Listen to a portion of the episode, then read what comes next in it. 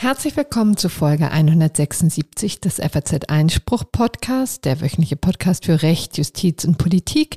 Heute am 8. September 2021. Mein Name ist Corinna Budras und ich bin Berlin-Korrespondentin und befasst mit allen Dingen, die irgendetwas mit Recht zu tun haben. Ich freue mich, Sie hier begrüßen zu dürfen. Jetzt stürzen wir uns gleich in die Themen, denn es gibt einiges zu besprechen. Gestern, also am Dienstag, war die ja vorläufig oder mutmaßlich letzte Sitzung vor der Bundestagswahl. Ähm, es gab viel zu besprechen, gab einige Wahlkampfreden, aber vor allen Dingen wurde das Infektionsschutzgesetz geändert und darüber möchte ich gleich sprechen mit der Privatdozentin Andrea Kiesling. Die hatten wir hier schon mal zu Gast vor einiger Zeit und die ist eben sehr nah am ähm, ja, im Infektionsgeschehen dran, also jedenfalls an dem, ähm, an dem Gesetzgebungsverfahren dazu, kommentiert das auch immer auf Twitter. Also das wäre eine ganz große Twitter-Lese- und Folgeempfehlung von meiner Seite. Ich kann vielleicht schon mal vorwegnehmen, dass wir nicht nochmal das Auskunftsrecht für Arbeitgeber ähm, thematisieren wollen. Das war ja äh, großes Thema in der letzten Folge. Das ist jetzt nun auch implementiert im Infektionsschutzgesetz, allerdings in wesentlich geringerer Form, in abgespeckter Form als das, was wir letzte Woche besprochen haben. Also es gilt jetzt nur für einige Berufsgruppen. Es sind noch einige Berufsgruppen hinzugekommen, so möchte ich es mal formulieren, äh, insbesondere Kita-Mitarbeiter oder auch ähm, Lehrer und auch Personal in Altenheimen und Pflegeheimen müssen jetzt darüber Auskunft geben, ob sie geimpft sind oder nicht. Jedenfalls kann der Arbeitgeber das beanspruchen. Aber alles andere werde ich gleich mit Andrea Kiesling besprechen und dann habe ich natürlich im weiteren Verlauf wieder Pia Lorenz an meiner Seite, ähm, die mit mir besprechen wird, was äh, in der vergangenen Woche angestanden hat. Also konkret geht es um natürlich den GDL-Streik, der auch wieder die Arbeitsgerichte beschäftigt hat. Das wird uns, ähm, da werden wir vertieft uns mit auseinandersetzen. Dann gibt es noch ein zweites schönes arbeitsrechtliches Thema, nämlich die Frage, ob Arbeitnehmer darauf pochen können, im Homeoffice zu bleiben, wenn sie es denn wollen, oder ob nicht umgekehrt der Arbeitgeber das Recht hat, die irgendwann auch mal zurückzurufen. Das erhitzt sicherlich auch die Gemüter. Und ansonsten habe ich noch ein Urteil vorzustellen vom EuGH, das ja die Energiewende vielleicht auch maßgeblich noch beeinflussen könnte hier in Deutschland. Deutschland. Dann haben wir natürlich ein paar Themen, die uns äh, künftig beschäftigen werden, also in den nächsten Tagen.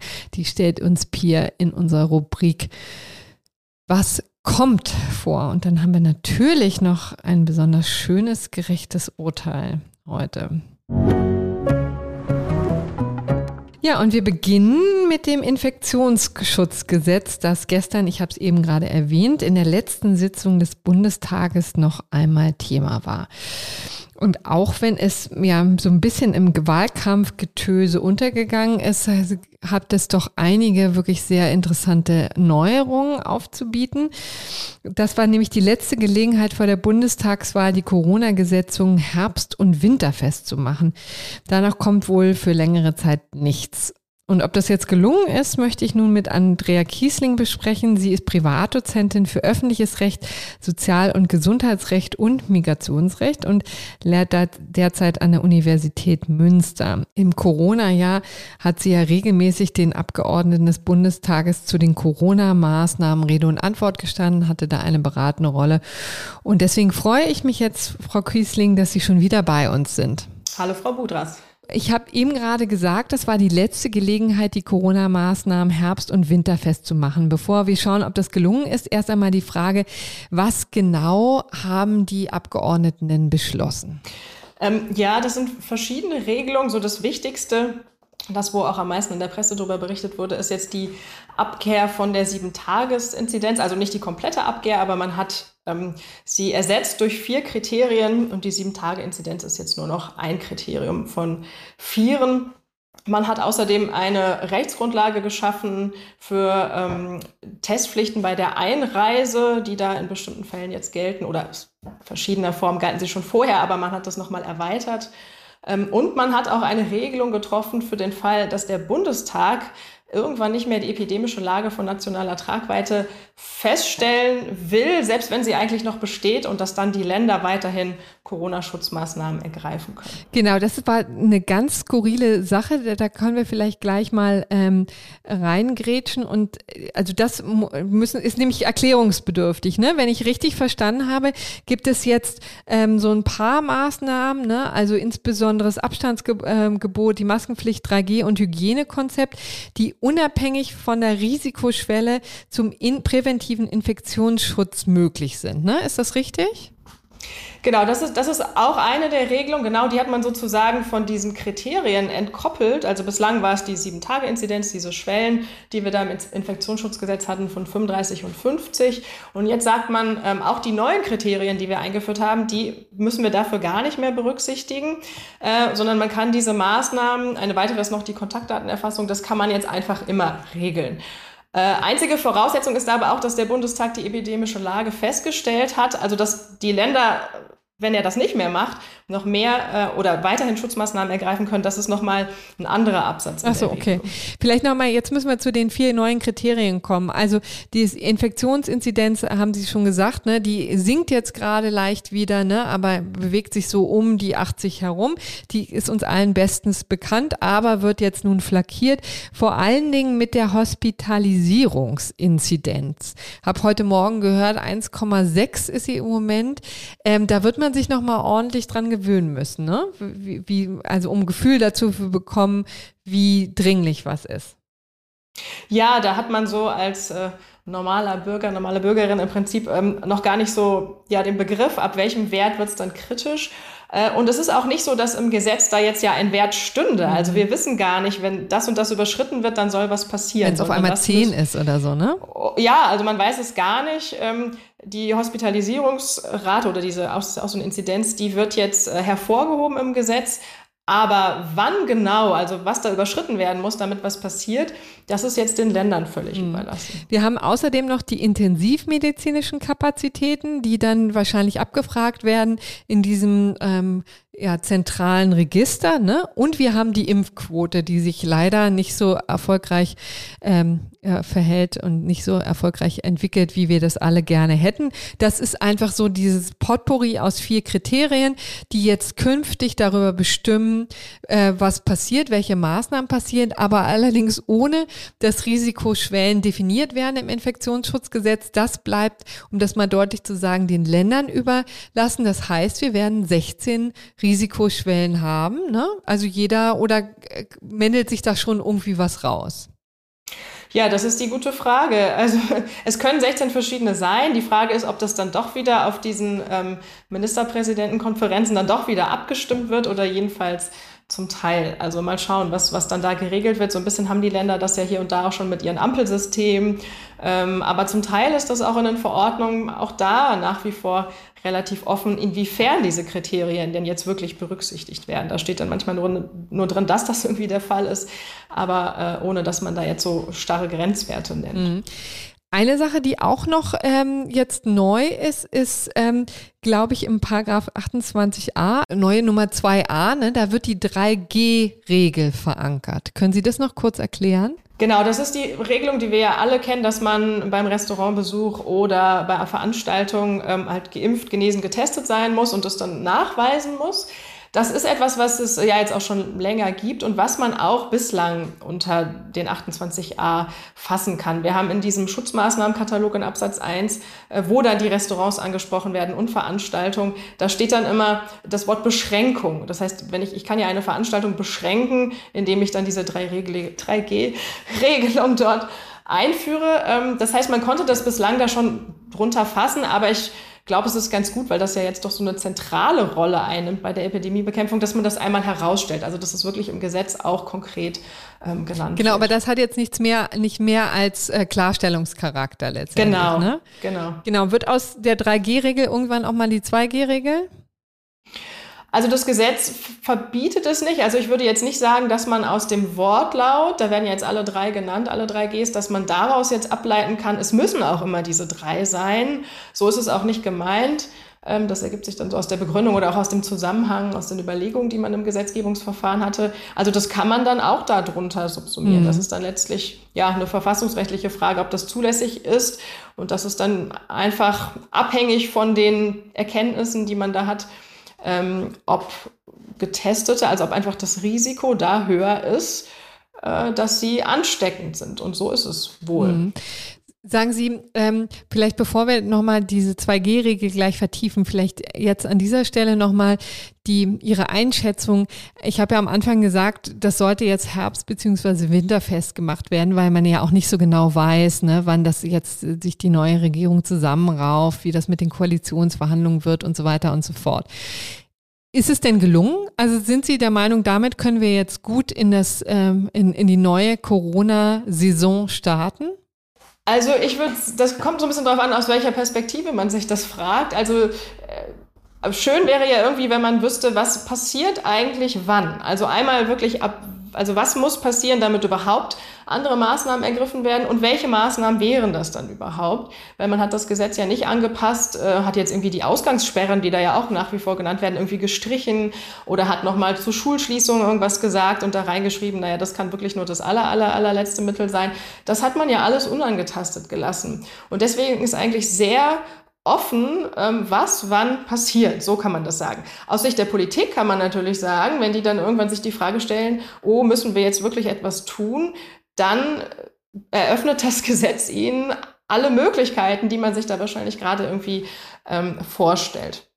Und von daher, es schränkt, das schränkt die Politik nicht ein. Das ist natürlich andersrum.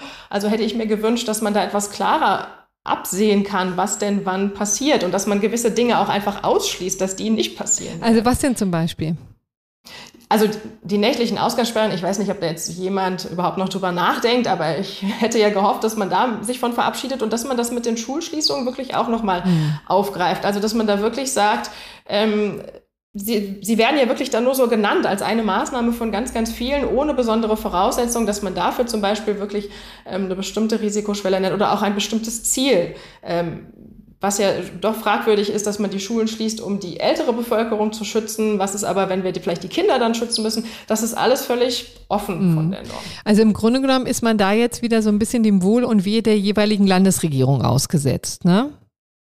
Auf jeden Fall. Und das im Prinzip war es ja bislang auch so, dass diese 28a, auch was diese Risikoschwellen von 35 und 50 angeht, wenig Steuerungswirkung hatte. Die Bundesländer haben ja gerade im Frühjahr dann doch wenig, wenig gemacht, also weniger als das Gesetz eigentlich vorsah. Deswegen hatten wir ja auch nur diese Bundesnotbremse dann im April. Und jetzt ist es wieder so, dass man, also es hat eigentlich noch weniger Steuerungswirkung, weil man ja noch nicht mal so Schwellen drin geregelt hat. Da hat auch einfach der Bundestag jetzt ganz klar gesagt, wir schreiben da nichts mehr rein. Länder, ihr könnt das jetzt selber entscheiden. Weil sie keine Lust hatten oder was ist, Sie sind ja so sehr eng auch an diesem Gesetzgebungsverfahren als Expertin angebunden. Ne? Was ist so Ihr Eindruck von den äh, Abgeordneten? Haben die jetzt keine Lust mehr? Strecken sie die Waffen und sagen, das ist sowieso, sollte sowieso regional erklärt, ähm, äh, geklärt werden oder wie erklären Sie sich das?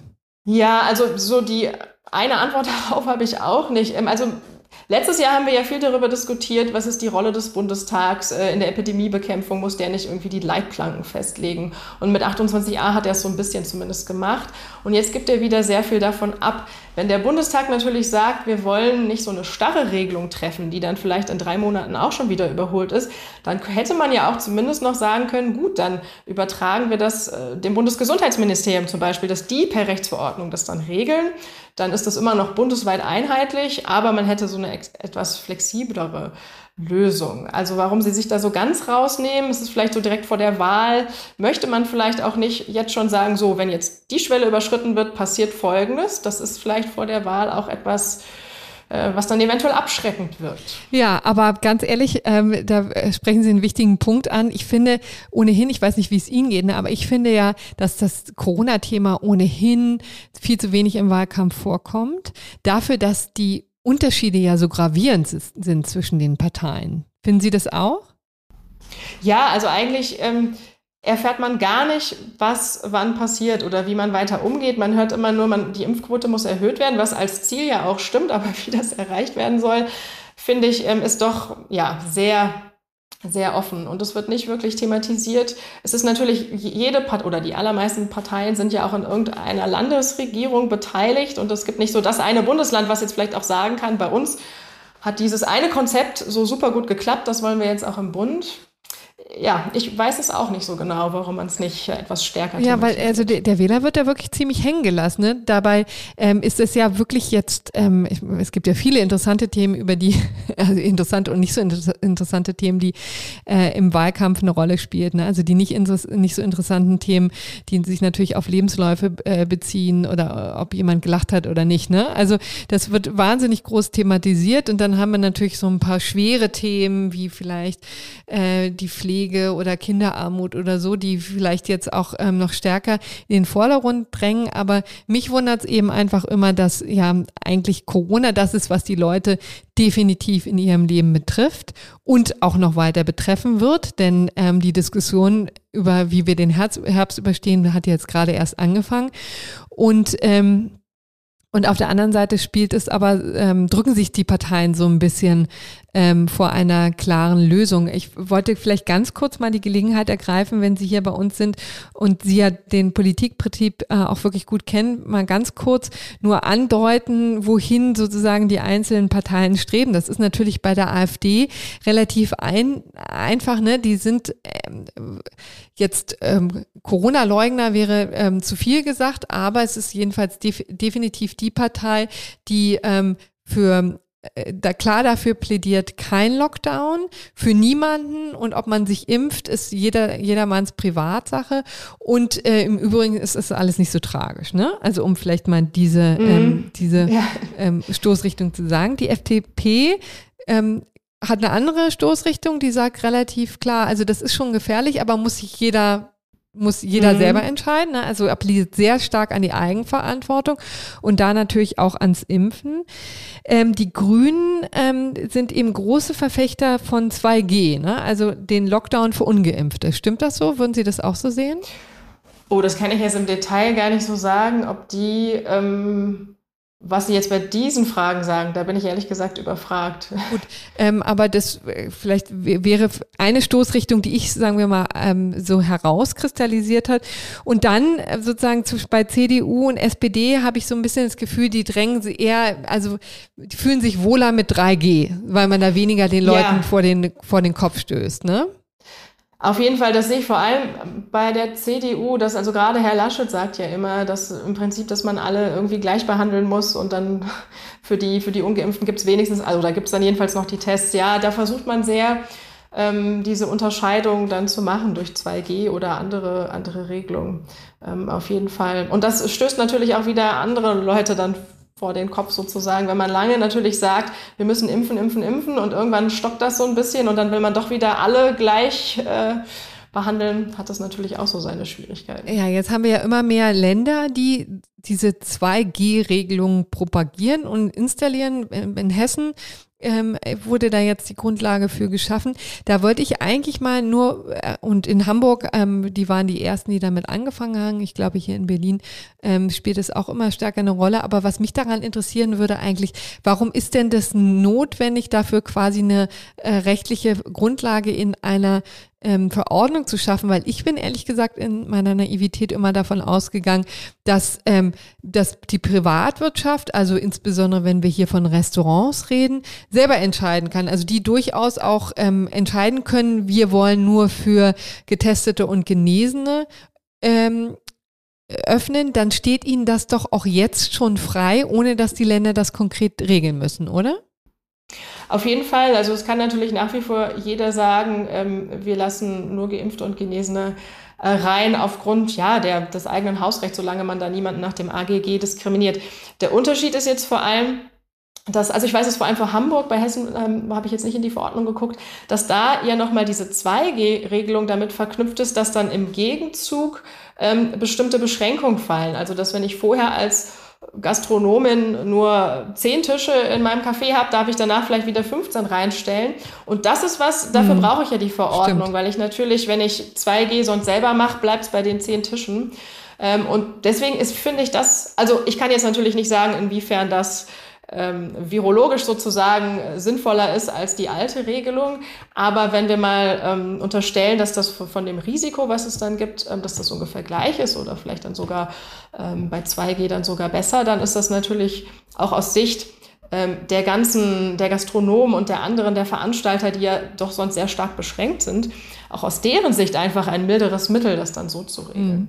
Wie kommt man dann eigentlich oder wie geht man dann mit Gruppen um, wie zum Beispiel den unter Zwölfjährigen, aber auch den, also den Leuten, die sich nicht impfen lassen können, nachweislich? Wie kann man dann in dieser ähm, 2G-Welt verfahren? Also ähm, müssen dann die Zehnjährigen vor der Tür warten oder, ähm, oder gibt es dann, also wird die 2G-Regel dann in dieser Hinsicht aufgeweicht? Also man könnte natürlich ähm, sagen, also es gibt wahrscheinlich drei Möglichkeiten. Eine wäre, die dürfen überhaupt gar nicht rein. Ähm, dann wäre eine Möglichkeit, sie dürfen getestet dann aber rein oder man testet sie auch nicht. Und das ist natürlich letztlich zum Teil eine, eine Risiko, auch wieder eine Risikofrage, was für ein Risiko wollen wir eingehen, aber natürlich auch die Frage, jetzt gerade bei Kindern von sozialer Teilhabe, also dass man die ganz ausschließt, das nein, also das, das, kann, das kann dann auch nicht, hm, aber äh, kann dann auch nicht sein. Interessanterweise wird darüber immer wenig gesprochen. Ne? Also ich lese jetzt wahnsinnig viele Berichte über 2G und frage mich dann immer, was ist denn eigentlich mit den Kindern?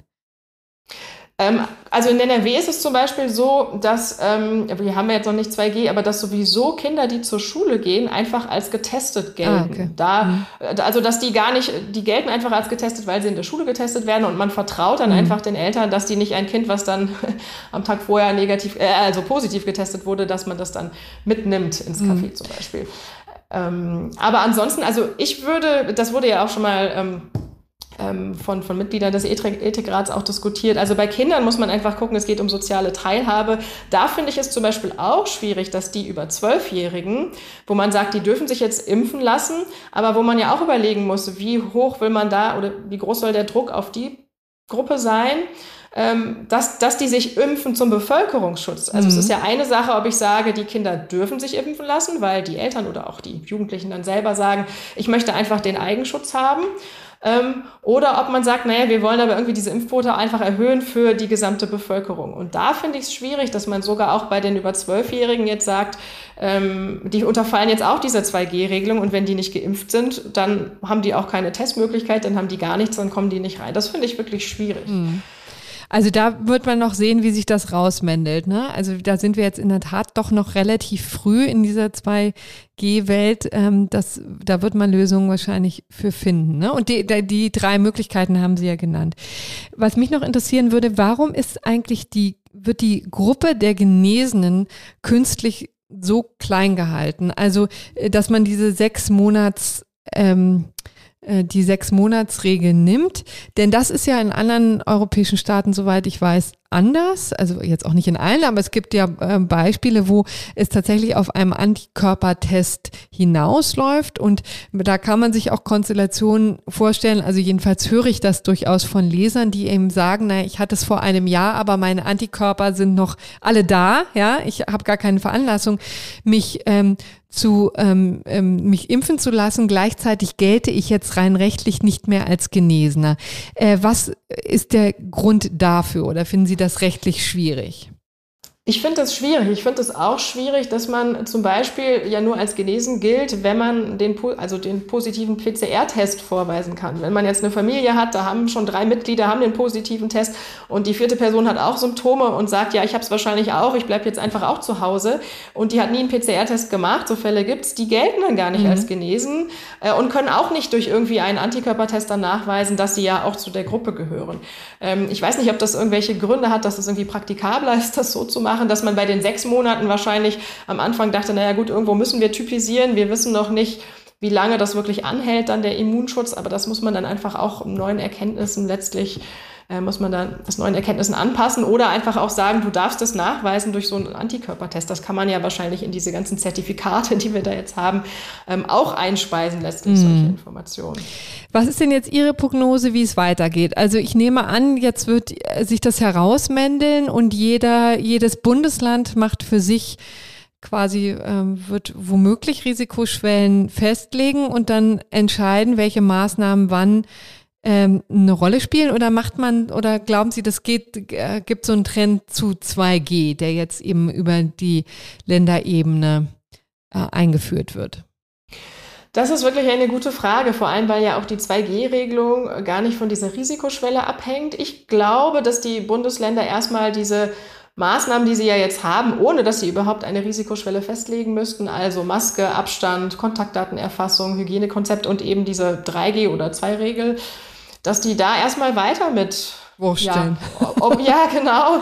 Also vor allem bis zur Wahl, aber was, und dann muss man mal gucken. Also ich finde das sehr schwer zu sagen, wann denn auch zum Beispiel die Intensivstationen so voll sind, dass man einfach allein deswegen handeln muss. Jetzt in NRW habe ich heute gelesen, gibt es keine, äh, also diese Beatmungsgeräte mehr. Ähm, das hat mich dann doch sehr erschreckt in dem Moment.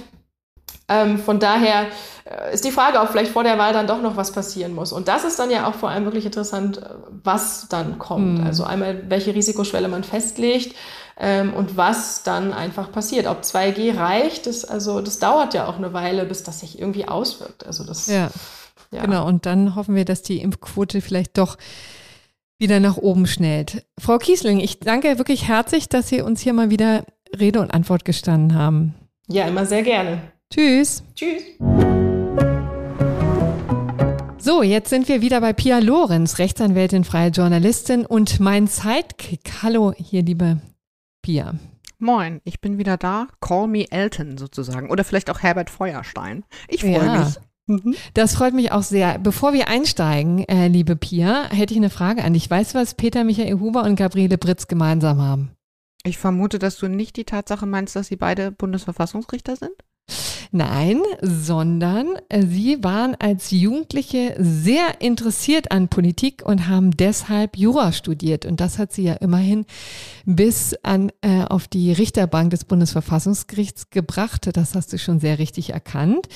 Ähm, das fand ich interessant, äh, habe ich heute auf der schönen äh, Seite 3 des geschätzten Kollegen Wolfgang Janisch ähm, gelesen. Übrigens nicht heute, sondern eben am vergangenen Wochenende in der Süddeutschen Zeitung. Und ich fand das 70. Geburtstag oder was war genau, der Kontext? Sieb 70. Mhm. Geburtstag des Bundesverfassungsgerichts. Und das fand ich deswegen so schön, weil ähm, ich ja häufig, wir predigen wir hier in diesem Podcast, ne, dass Politik sich ohne Jura kaum verstehen lässt. Und da haben wir ja dann zwei sehr prominente Befür Befürworter dieser These. Deswegen wollte ich diese kleine Anekdote hier zu Beginn gleich mal vom Stapel lassen. Ich möchte kurz anmerken, dass sich auch Jura ohne Politik manchmal kaum verstehen lässt. Aber das nur am Rande. Ja, mhm. sehr richtig. Eine hinreißende Wechselwirkung. Genau. So, jetzt kommen wir aber gleich ins Thema, nämlich wir beschäftigen uns gleich mit dem Arbeitsrecht äh, und dem, was jetzt Millionen von Bahnkunden im vergangene, in der vergangenen Woche widerfahren ist. Sie standen nämlich an der Bahnsteigkante, haben äh, wo, ja, womöglich länger als erhofft auf den ähm, auf den Zug warten müssen. Womöglich sind, also etliche Züge sind ja auch ganz auf, ausgefallen. Aber das Ganze hatte noch ein Nachspiel vor dem Arbeitsgericht in Frankfurt, ne? Ja, es hatte ja sogar, glaube ich, ein Vorspiel, ne? denn dass ähm, diese arbeitsgerichtlichen Entscheidungen, also es haben das Arbeitsgericht und das Landesarbeitsgericht in Frankfurt entschieden, waren, glaube ich, vor dem letzten Bahnstreik, der ja jetzt wieder etwas vorbei ist, weil die Bahn eben versuchen wollte, im Wege einstweiligen Rechtsschutzes zu verhindern, dass dieser Bahnstreik wieder ähm, stattfindet. Mit der Betonung auf Versuchen, sie haben es nicht geschafft. Ähm, wir erinnern uns noch mal kurz an das äh, leidige Tarifeinheitsgesetz. Wahrscheinlich gibt es kein Gesetz, das im Moment so viele Menschen so gut kennen aus den Nachrichten, aus dem Bereich des Arbeitsrechts. Das also schon mal gehört haben, sagen wir mal so. ja, oder? genau. Ohne es ähm, vermutlich so richtig bis in die Tiefe zu durchdringen. Ich glaube, das ist auch nur sehr wenigen Menschen außer echt hochspezialisierten Kollektivarbeitsrechtlern bisher gelungen. Also ganz grob gesagt gilt das Betrieb, äh, gilt das Prinzip ein Betrieb, ein Tarifvertrag. Also wenn im Betrieb mehrere Gewerkschaften die gleichen Berufs Berufsgruppen vertreten, soll im Konfliktfall der Tarifvertrag in Kraft treten, der von der Gewerkschaft mit den meisten Mitgliedern ausgehandelt wird. Das haben wir vor zwei Wochen auch schon relativ ausführlich besprochen und du, liebe Corinna, hast da einen ich sag mal, interessantes Interview auch mit Herrn äh, ja. Weselski äh, ja, geführt. das ist schön distanziert so formuliert, genau. Ja, mh, ich kann das auch. Diplomatisch geht auch manchmal. Ähm, und also mit diesem Tarifeinheitsgesetz sollte eigentlich genau das verhindert werden, was jetzt gerade wieder geschieht. Dass nämlich eine eher kleine Gewerkschaft mit wenigen Mitgliedern, die aber in relevanten Funktionen der Daseinsvorsorge tätig sind, das halbe Land lahmlegt. Mhm. Man sieht, das klappt jetzt so semi-gut. Darf ich da mal ganz kurz einhaken, weil mich da auch schon ähm, Nachrichten erreichten, also beziehungsweise hinreichten, äh, ähm, Hinweise erreichten aus unserer wirklich sehr klugen Hörerschaft. Äh, das Tarifeinheitsgesetz sollte ja nicht konkret Streiks verhindern. Ne? Das wird, geht jetzt auch immer wieder rauf und runter. Ähm, so wird dann immer ähm, eingewandt. Und ich muss aber offen gestehen, also vielleicht um das einmal nochmal deutlich zu sagen, ja, das stimmt. Also das wäre nicht das erklärte Ziel, sondern es war ein, im Grunde genommen eine Klärung, sollte dadurch äh, hervorgebracht werden, welcher Tarifvertrag denn gilt. Ja. Ähm, nur, ehrlich gesagt, ist natürlich mittelbar auch damit gemeint, dass es dann nicht zu Streitigkeiten kommt, sondern dass das in einem ähm, geordneten Verfahren geklärt wird und nicht das halbe Land lahmgelegt wird. Das vielleicht nur mal zur Erklärung, ja, warum immer, wie ich finde, ja durchaus auch dann doch zu Recht gesagt hat, dass das Tarifeinheitsgesetz auch darauf zielte, ähm, Streiks zu vermeiden, ja, weil man eben eigentlich gehofft hat, dieses Regelwerk ordnet die Sache schon im Vorfeld und bringt die Streithähne ähm, zueinander und das ist aber nicht gelungen und deswegen trifft man sich wieder vor Gericht, um einen Streik verhindern zu lassen, ne? Genau. Und die Deutsche Bahn hat im Wesentlichen damit argumentiert, dass es der Gewerkschaft der Lokführer, also dieser eigentlich relativ kleinen Gewerkschaft, äh, primär gar nicht darum gehe, irgendwie Lohnerhöhungen oder eine Corona-Prämie zu erstreiken, sag ich mal, sondern also um, um damit mit dem, mit dem Streik Ziele zu verfolgen, die tatsächlich, äh, die man tatsächlich mit Streiks verfolgen darf, sondern darum, dass es eigen, dass die GDL äh, nicht in der Bedeutungslosigkeit versinken soll. Denn der Witz ist natürlich daran, dass äh, durch das Tarifeinheitsgesetz jetzt quasi ein grundsätzlicher Zielkonflikt eingetreten ist. Wenn in Tarifkonflikten letztlich nur die größere Gewerkschaft zum Zug kommt, dann muss die kleinere umso verbissener darum kämpfen, größer zu werden. Und genau das passiert jetzt auch gerade. Ja, um also, Mitglieder zu gewinnen. Ne? Wie wird genau. man größer, indem man Mitglieder gewinnt? Genau, ja. und Mitglieder gewinnt man, gewinnt man eben zumindest offensichtlich in der Logik von kleinen Gewerkschaften. Ich will das jetzt mal gar nicht personalisieren, wenn man eben ähm, sehr laut schreit und wenn man ähm, sich sehr scharf einsetzt für die Rechte der Mitglieder. Und ähm, ja, die GDL setzt sich für diese Rechte eben sehr, sehr scharf ein und ähm, sie plädiert eben derzeit auch dafür, dass sie nicht nur für die Lokführer sprechen darf, sondern eben auch für andere äh, Bahnmitarbeitende. So. Und da hat die Deutsche Bahn eben gesagt, Leute, ganz ehrlich, hier geht es doch nicht mehr um, um Corona-Prämien oder Gehaltserhöhungen. Tatsächlich liegen da ja auch die Deutsche Bahn und die GDL gar nicht so weit auseinander, sondern es geht eigentlich bei diesem Streik um, um Ziele, die mit Streiks überhaupt nicht verfolgt werden dürfen. Aber die Deutsche Bahn ist damit in zwei Instanzen gescheitert, zuletzt am vergangenen Freitag und da begann dann, glaube ich, auch der Streik am, am Freitag. Und ähm, das LAG hat gesagt, dass die GDL sehr wohl tariflich regelbare Ziele verfolgt und äh, dass es ihr nicht darum gehe, mit den Streiks zu erreichen, dass die GDL-Tarifverträge auch für ihre Mitglieder in den Betrieben der Deutsche Bahngesellschaften anwendbar werden, in denen sie eigentlich gar nicht gelten, weil dort eben mehr ähm, Mitglieder der größeren Gewerkschaft, der Eisenbahn- und Verkehrsgewerkschaft, abgekürzt EVG, beschäftigt sind. Mhm. So, der Beschluss ist auch rechtskräftig und es gibt keine Rechtsmittel zum BAG. Also genau. die Kiste da ist erstmal durch.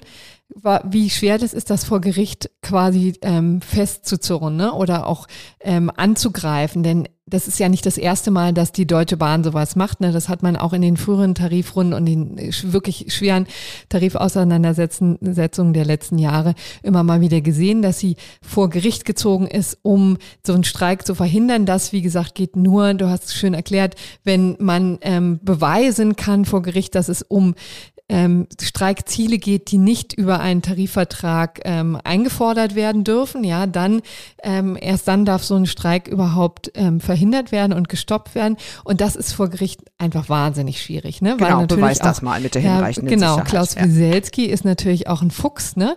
Ähm, der ist auch in Interviews, das hat man schon ziemlich deutlich gemerkt, auch in dem Interview, was ich mit ihm geführt habe, ne, dass er natürlich jetzt auch nicht so doof ist, um es so deutlich zu sagen, zu sagen, ne, ich will hier einfach nur mehr Macht und das ist mein eigentliches Ziel und ähm, ich strebe die Weltherrschaft an, ne? So, sondern es geht natürlich sagte immer, es geht um Geld, es geht um Corona-Prämien und so weiter und so fort und alles andere schwingt dann mit und er sagt ja ganz dezidiert, ja alles weitere, was mit dem Tarifeinheitsgesetz zu tun hat, klären wir dann quasi, wenn diese Tarifauseinandersetzung geklärt ist. Ne? Also dann erst genau. äh, setzen wir uns an den Tisch, aber wir wollen von der Deutschen Bahn das Zugeständnis, dass wir das überhaupt verhandeln dürfen. Ne? Und also da sind wir ähm, noch lange nicht so weit. Die Deutsche Bahn auf der anderen Seite hat natürlich auch ein Interesse dran, gerade das nicht zu machen, ne? weil ihr die andere äh, Konkurrentengewerkschaft, die EVG, natürlich im Nacken sitzt und alles beäugt, was ähm, die Deutsche Bahn gegenüber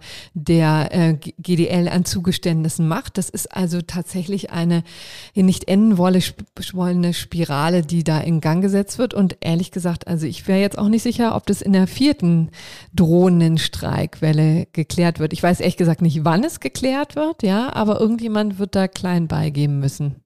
Genau, und jedenfalls wissen wir von der politischen Ebene mittlerweile, dass es äh, bis auf weiteres keine Änderungen am Tarifeinheitsgesetz geben soll. Also sowohl Olaf Scholz als auch Hubertus Heil ähm, haben gesagt, es gibt keine, keine Absicht, das Gesetz irgendwie zu verändern. Äh, und da, genau wie du sagtest, eben äh, die Sprecherin von äh, Hubertus Heil hat eben gesagt, das Gesetz sei nie dafür vorgesehen gewesen, Streiks zu verhindern, sondern sollte eben Kooperationen von Gewerkschaften ermöglichen. Also, wenn man ehrlich ist, war natürlich sozusagen in der politischen politischen Kommunikation ähm, schon der Sinn der Sache damals 2015, eben genau diese Streiks zu verhindern, auch wenn das vielleicht juristisch gesehen nicht das allererste Ziel war. Aber gut, so wird es jetzt eben begründet. Also ähm, die Kooperation von Gewerkschaften wäre ja äh, insgesamt viel, viel besser geworden, sagte die Sprecherin von Hubertus Heil und man sähe da keinerlei Änderungsbedarf. Das ähm, würde ja alles super laufen. Ich würde sagen, ich lasse das jetzt einfach mal so stehen und äh, bitte alle daran zu denken, äh, wenn der Zug wieder nicht fährt und man irgendwie am Bahnsteig steht, die Kooperation der der Gewerkschaften läuft einfach super. genau. Schönes Fazit. So, jetzt haben wir noch was äh, anderes aus dem Arbeitsrecht. Heute schöpfen wir aus dem Vollen. Da geht es um das geliebte Homeoffice, das jetzt so viele schätzen gelernt haben und offensichtlich auch so sehr schätzen gelernt haben, dass sie es gar nicht mehr verlassen wollen. Ne? Äh, genau, also da ist sie die vielbeschworene äh, neue Arbeitswelt und so weiter. Es gab einen Grafiker, der vor dem Landesarbeitsgericht in München gescheitert ist. Der wollte nämlich aus dem Homeoffice gar nicht mehr zurückkommen. Er wollte mit seiner Klage erreichen, dass ihm das Arbeiten aus dem Homeoffice quasi dauerhaft gestattet wird und die Homeoffice-Tätigkeit nur in Ausnahmefällen unterbrochen werden muss. Das Ganze war im Februar dieses Jahres. Äh, der Mann war wie alle anderen Mitarbeiter dieses äh, Grafikbüros seit 2000, äh, Dezember 2020 im Homeoffice. Es war eben nur so ein bisschen Sekretariat da, wie das ja in ganz vielen, vor allem kleineren Unternehmen der Fall war. Ne? Nochmal, na, natürlich muss ja irgendwer da sein, der die Post aufmacht und so und sich ein bisschen kümmert. Äh, aber die anderen waren ja eigentlich fast alle im Homeoffice. So, und im Februar, wohlgemerkt noch unter Geltung der Corona-Arbeitsschutzverordnung, die zumindest also eine, eine Pflicht der Arbeitgeber vorsah, die, äh, die Mitarbeitenden nach Hause zu schicken, wenn es irgendwie geht, hat der dann, hat der Arbeitgeber gesagt, jetzt kommt er aber bitte mal wieder ins Büro. Also er hat es konkret zu ihm gesagt und zwar auch vor einem bestimmten Hintergrund. Seine Frau nämlich war für eine konkurrierendes Grafikunternehmen tätig. Ah. Ja, und deswegen ist es natürlich schon ein bisschen ein Sonderfall. Und der Chef hat gesagt, du kommst jetzt mal wieder ins Büro, denn du kannst mir hier überhaupt nicht nachweisen, ähm, dass du die Datenschutz ähm, sozusagen Vorgaben einhältst und dass sichergestellt ist, dass deine Lebensgefährtin keinen Einblick in deine Unterlagen bekommt. Und die ist in der, bei der Konkurrenz. Und da haben sowohl das Arbeitsgericht als auch das Landesarbeitsgericht gesagt, jo, das geht total klar. Direktionsrecht des Arbeitgebers, ne, das steht der Gewerbeordnung ist hier weder durch den Arbeitsvertrag noch durch irgendwelche späteren Vereinbarungen zwischen dem Arbeitgeber und diesem Grafiker irgendwie verändert worden. Das heißt, das, ähm, der hat nicht im, im Arbeitsvertrag stehen, ich darf hier ins Homeoffice. Und auch im Februar 2021 wohlgemerkt gab es, sagt das LAG München, keinen Anspruch auf Homeoffice aus der Corona-Arbeitsschutzverordnung. Das LAG sagte, es hätte ähm, nach dem Willen des Verordnungsgebers, hätte, hätte diese Verordnung in der ähm, Corona-Arbeitsschutzverordnung, nach der die Mitarbeitenden nach Hause geschickt werden sollten, wenn es irgendwie ging, kein subjektives Recht auf Homeoffice gegeben. Aber dann durchaus später, ne? Also ich glaube, das war im, im März, April, als die dann verschärft wurde. Kann er daraus das ableiten dann? Nein, also jedenfalls nicht in diesem Fall. Und es gibt mhm. auch tatsächlich Arbeitsrechtlerinnen und Arbeitsrechtler, die das ein bisschen unterschiedlich beantwortet haben, ob es sich daraus nicht auch eine subjektive Pflicht zum Homeoffice ergibt. Es gab, fand ich, erstaunlich wenig Streitigkeiten vor Gericht, zumindest von denen man gehört hätte. Ähm, aber zumindest in diesem konkreten Fall hatte das LAG München überhaupt kein Thema damit zu sagen, so nicht. Ähm, denn diese Pflicht, die Leute ins Homeoffice zu schicken, bestand eben immer nur dann, wenn keine zwingenden betrieblichen Gründe entgegenstehen. Und solche zwingenden betrieblichen Gründe ist halt nicht nur, keine Ahnung, man steht am Band, das man natürlich irgendwie nicht zu Hause hat, ähm, sondern es ist eben auch dann ein zwingender betrieblicher Grund anzunehmen, wenn ähm, der Arbeitnehmer nicht nachweisen kann, dass er zu Hause die datenschutzrechtlichen Anforderungen einhält. Und wenn ich dann natürlich eine Frau zu Hause habe, die für die Konkurrenz arbeitet, habe ich sogar ein gewisses Verständnis äh, für den Arbeitgeber, dass der da sagt, so, du kommst jetzt mal wieder zurück ins Büro. Lässt sich auch wahrscheinlich auf viele andere Fälle übertragen, ne? weil Datenschutz ist ja ein scharfes Schwert. Da würde ja. auch Konstantin äh, natürlich hier eingreifen und lamentieren. Ne? Mhm. Also da könnte man ja sich tatsächlich vorstellen, dass es äh, auch noch in anderen Konstellationen, also vielleicht bei Anwälten zum Beispiel oder auch generell bei in Konstellationen, wo man mit sensiblen Daten umzugehen hat, dass sich dieser Anspruch auf äh, Rückkehr ähm, in, ins Büro herleiten ließ. Ne? Also selbst, ich glaube, in, in, unserem Fall, ne? also wir haben ja durchaus auch ähm, sensible Daten, geheime Informationen, von denen jetzt der Arbeitgeber nicht unbedingt sicher sein kann, dass man so pfleglich damit umgeht. Ne? Also das lässt sich ja in vielerlei Hinsicht ähm, erweitern. Ne? Absolut. Und das war eigentlich aber auch von Anfang an unstrittig. Also ich finde es ein bisschen erstaunlich, dass der damit überhaupt durch zwei Instanzen gegangen ist, ehrlich gesagt, mit der Frage. Denn das war eigentlich immer klar, dass das ein zwingender betrieblicher Grund sein kann. Ne? Und ähm, das, das gilt auch für total viele andere Berufe. Und man kann ja über den Datenschutz viel schimpfen, das tue ich ja auch gerne. Äh, aber in diesen Fällen muss ich doch sagen, das finde ich auch relativ nachvollziehbar. Ne? Naja, auf der anderen Seite, ich, jetzt nehme ich schon wieder Konstantins Rolle ein, der würde jetzt sagen, ja, das ist wieder so ein Fall, wo der Datenschutz, ja, die, die Pandemiebekämpfung vereitelt, ne? Das, äh, das wäre so etwas wahrscheinlich, was er dann anführen würde, ne? Also, naja, wenn oh, überhaupt, hätte es sie ja allenfalls vereitelt, denn äh, mittlerweile ist ja, ich glaube, seit Ende Juli schon das Recht auf Homeoffice auch ähm, ohnehin wieder aus der Corona-Arbeitsschutzverordnung raus. Das heißt, ähm, aktuell ist das ja eigentlich sowieso nicht mehr. Ne, es, ist, es gilt jetzt genau alles, was vorher auch gegolten hat. Das heißt, es gilt die Vereinbarung im Arbeitsvertrag. Und wer nicht explizit in seinem Arbeitsvertrag ein Recht auf Homeoffice geregelt hat, der hat auch kein Recht auf Homeoffice, sondern der ist darauf angewiesen, dass sein Arbeitgeber ihm im Rahmen äh, seines Direktionsrechts sagt, jo, das passt schon, wenn du zwei Tage die Woche von zu Hause aus arbeitest. Ja, und das wird wahrscheinlich ein Kulturkampf in den nächsten Wochen und Monaten, ja, ne? Könnte ich mir Sicherheit. vorstellen. Denn also ich weiß nicht, wie es dir geht, aber ich höre im Bekanntenkreis auch viel die Diskussion. Ne? Und das, das Homeoffice ist vielen, vielen ans Herz gewachsen, ist äh, ja auch eine sehr schöne, flexible Art zu arbeiten. Ne? Man äh, kriegt noch den Haushalt nebenbei gewuppt, ja. Genau, wenn die ähm, Waschmaschine äh, die, läuft, das ist halt echt ein Zeitgewinn, ne? Äh, ja, und äh, die Kinderbetreuung läuft dann auch einigermaßen, also je nachdem, wie alt die sind, da kann natürlich auch absoluter Hinderungsgrund sein. Aber jedenfalls diese schöne neue Flexibilität wollen sich wahrscheinlich viele Mitarbeiter nur, nur ungern nehmen lassen oder jedenfalls nicht ohne Kampf. Und da hört man ja immer wieder, dass sich jetzt Unternehmen auch Gedanken darüber machen, wie sie auch post-Corona äh, mit dem Homeoffice umgehen. Ne? Viele fühlen sich dann auch ähm, eigentlich genötigt, das in die ähm, noch weiter zu tragen. Aber also ich merke da immer wieder jetzt eine, eine große, großen kulturellen Divide. zwischen also dem Wunsch des Arbeitgebers, der ja durchaus auch berechtigt ist, die Leute wieder zurück ins Büro zu holen, ne? und auf der anderen Seite äh, dem Wunsch zu Hause zu bleiben. Ja, ich glaube halt am Ende wird das alles wieder mal nicht so heiß, äh, wie sagt man, nicht so heiß gegessen, wie es gekocht wird sozusagen. Auf der einen Seite gibt es halt jetzt die Front von Leuten, die sagen, wir möchten eigentlich am liebsten nur noch im Homeoffice sein. Und es gibt natürlich auch Unternehmen, die immer noch sagen, wir finden Homeoffice aus völlig unerfindlichen Gründen äh, sinnlos.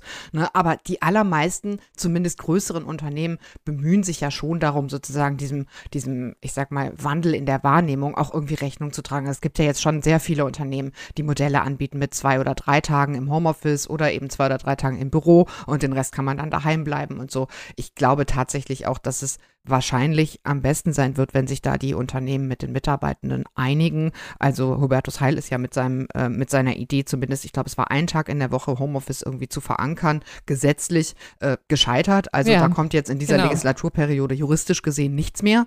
Ich glaube aber auch tatsächlich, dass die allermeisten Unternehmen schon alleine, weil die Mitarbeitenden sonst ähm, mittelfristig nicht bleiben werden und weil in, im derzeitigen bewerbergetriebenen Arbeitsmarkt sich die Unternehmen das einfach nicht leisten können, aus solchen, ich sag mal wirklich, wie es ist, dämlichen Gründen Leute zu verlieren, sich am Ende darauf auf, äh, auch einlassen werden und dass es naja, da vernünftige nicht, Einigung geben wird. Das so dämliche Gründe sind, ne? Weil man muss ja echt auch sagen, ähm, also dir zerfleddert schon auch die Belegschaft so ein bisschen, ne? Also ähm, wenn jeder ähm, quasi kommt, wann er will, und dann kriegst du ein Team nicht mehr zusammen. Ne? Also wann hast du, und das ist sozusagen auch unter Corona-Gesichtspunkten äh, eine interessante Diskussion, ne? weil einerseits möchtest du ja, dass die Leute sich nicht be begegnen, aus Infektionsschutzgründen. Auf der anderen Seite brauchst du aber fürs Teambuilding natürlich die, also äh, Tage, wo alle da sind und sich, wo, wo sich alle austauschen. Genau, und das ist eben äh, auch der Witz ne? daran, weshalb ich auch sehr gespannt bin, ob so die Annahme, dass zum Beispiel auch wahnsinnig viele Büroflächen minimiert werden. Na, es gibt ja wirklich schon Unternehmen, die jetzt rechnen und sagen,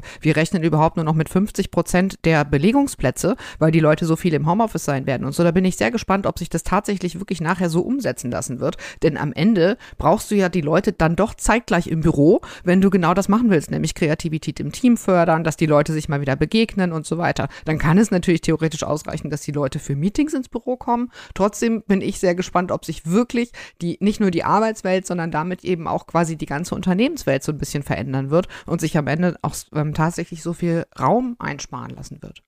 Ja, also wird man sehen, es gibt ja dann Wetten, die äh, auf das Gegenteil, sozusagen auf die alte Welt noch ähm, laufen. Ne? Also die Allianz, glaube ich, war es, die in Frankfurt jetzt vor einigen Monaten einen Büroturm für 1,4 Milliarden gekauft hat. Ne? Also in Büros investiert, wo vielleicht auch viele dann gesagt haben, naja, also ist so eine gute Idee jetzt, wo alle im Homeoffice ähm, sind, aber könnte auch sein, dass wir wieder zurück dass das Pendel zurückschwingt, ne? Also bin auch ich wirklich glaube gespannt. das auch. Es wird einfach nicht so krass enden, wie es jetzt eben viele auch propagieren, sondern es wird wahrscheinlich am Ende irgendwie so eine Mischlösung geben, mit der alle gut leben können. Denn in der Tat, ich habe auch viel Verständnis dafür, dass Arbeitgebende ihre Leute auch mal im, im Office sehen wollen. Auf jeden Fall. Ja. Gut, also das zu diesem Thema. Ähm, dann kommen wir zu einem Urteil des Europäischen Gerichtshofs von vergangener Woche, das zu Eruption im deutschen Energiemarkt führt. So, und wer nun sagt, davon habe ich ja ja nicht mitbekommen, dem kann ich nur sagen, ja, keine Sorge, das ist vielen außerhalb des Energiemarkts so gegangen. Und es liegt natürlich daran, dass in Deutschland beim Thema Klimaschutz es nur um die großen Themen geht, ja, so Kohleausstieg, CO2-Budget und äh, so unterhalb des Pariser Klimaabkommens macht es ja auch keiner mehr, ja. Aber um die Niederung der Umsetzung in den Behörden kümmert sich schon keiner mehr. So, und da kommen das wir jetzt. Das klingt jetzt aber nach klein, klein. Und so klein, klein, wie du das jetzt hier darstellst, ist es ja gar nicht, was nee, der EuGH da nee, letzte Woche entschieden überhaupt hat. Das ist wirklich ein super wichtiges klein. Urteil. Ja, ja, aber nee. Es ist halt schwer zugänglich. Ne? Nee, es ist auch, auch noch, nee, sondern das diente ja dazu, sozusagen ähm, quasi den Boden zu bereiten. Es ist ja gar nicht klein, klein, sondern ich sage, da findet der Klimawandel statt, ne? Also Im Grunde genommen, oder die Klimawende findet eben in der Bundesnetzagentur statt. Also das ist quasi ähm, der, der Maschinenraum, wo ja vieles auch festgelegt wird. Und da hat sich ähm, der EuGH ähm, dieses, das deutsche Modell mal zur Brust genommen und hat gesagt, so funktioniert es nicht. Die Behörde, die wir uns hier angeguckt haben, ähm, nämlich die Bundesnetzagentur, ist ähm, nicht unabhängig genug und das muss sich ändern. So, und jetzt sind die Energierechtler total aufgeregt und, ähm, und sagen, also das könnte tatsächlich die Energiewende vielleicht nicht selber in Gefahr bringen, ja, aber doch stark verzögern, weil dazu muss man wissen, die Bundesnetzagentur ist wie gesagt ein zentraler Baustein in dieser in der in der Durchführung, in der Organisation und Planung der Energiewende. Also der ähm, das Umstellen, ne, das ist, steht ja dahinter von von äh, fossilen Energieträgern, von Kohle und so weiter. Ähm, das soll sich ja zu äh, wandeln zu stark in erneuerbaren Energien Und das ist etwas, was äh, die Bundesnetzagentur ja orchestriert. Die ist eben dafür zuständig, sich auch genau anzugucken, wie äh, funktionieren die Netzentgelte. Die werden da beantragt und die Bundesnetzagentur äh, guckt sich an, guckt sich das an, ja, äh, setzt die quasi fest. Und, und die Bundesnetzagentur reguliert ja auch alle Strom- und Gasnetzbetreiber in Deutschland, ne? Exakt, genau. Also mhm. Also da geht es eben um, um, um dieses ganze Konglomerat. Es sind äh, hunderte von Unternehmen, die da betroffen sind und ähm, die auch dann dafür sorgen, dass die äh, Netze, die ja von ähm, einigen Energieunternehmen ähm, gehalten werden, auch offen bleiben für andere Energieträger. Ne? Also das ist ja immer das Problem, dass die Autobahn natürlich von allen genutzt werden kann, auch die Netze, also die Stromleitungen oder auch die Telekommunikationsleitungen müssen ja quasi für alle offen bleiben und das ist etwas, was die Bundesnetzagentur regelt. So, und jetzt grätscht der Europäische Gerichtshof da ganz intensiv rein und sagt, so wie ihr das ähm, gemacht habt hier in Deutschland, äh, ist es nicht, äh, läuft es nicht konform mit den europäischen Richtlinien. Ähm, die Netzagentur ist nämlich direkt dem Bundeswirtschaftsministerium äh, unterstellt.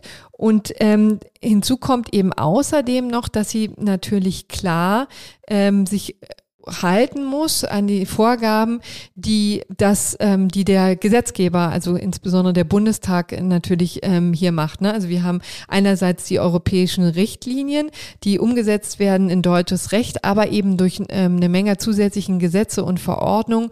Und also das wird alles vom deutschen Gesetzgeber ähm, genau äh, vorgegeben. Und das ist der Europäischen Gerichtshof äh, ein Dornenauge, die sagen, naja, ähm, also ihr müsst hier viel unabhängiger agieren, als ähm, das bisher geschehen ist. So und jetzt sind natürlich alle in heller Aufregung, insbesondere aus der Energiebranche, fürchten eben Unternehmen, ja, dass jetzt das Modell zerschossen wird und also auch die äh, vernünftige Zusammenarbeit, die sie ja bis jetzt mit der Behörde betrieben haben, dass die in Gefahr gerät, ja, wenn die Behörde auf völlig neue Füße gestellt werden muss und dass Investitionen, ja, die, die sie tätigen, eben auch, dass die Behörde sich selbst zu viel Macht gibt. Ja, ne? zu viel Macht ist vielleicht eine Befürchtung, aber äh, letztendlich war es ja dann auch so, dass die, ähm, die Agentur ja durchaus auch geleitet wurde von dem Willen des Gesetzgebers. Ne? Das ist jetzt auch ein scharfer Kritikpunkt an dem Urteil, dass gesagt wird, naja, ähm, hier das ganze, die ganze Energiewende muss ja irgendwie gesteuert werden vom Gesetzgeber, also nicht nur von der Bundesregierung, sondern vor allen Dingen vom Parlament. Die muss ja der Behörde sagen können, wohin die Reise geht. Und in dem Moment, wo sich, ähm, wo sie zu unabhängig wird, wenn, wo sie zu sehr äh, ihre eigenen Regeln setzen darf, äh, kann sich das abkoppeln koppeln von dem sehr demokratischen Ansatz, dass die Energiewende doch der Gesetzgeber organisieren muss. Das ist so ein bisschen äh, der, der zentrale Streitpunkt jetzt. Ja, in der Tat kritisieren viele Energierechtler wirklich relativ weitreichend, dass sie da erhebliche rechtsstaatliche Bedenken hätten gegen das Urteil des EuGH. Ne? Mhm. Also leider war ich auch etwas überrascht. Leider muss man jetzt einfach damit leben, ne? denn äh, das äh, ist ja nicht mehr aus der Welt zu schaffen.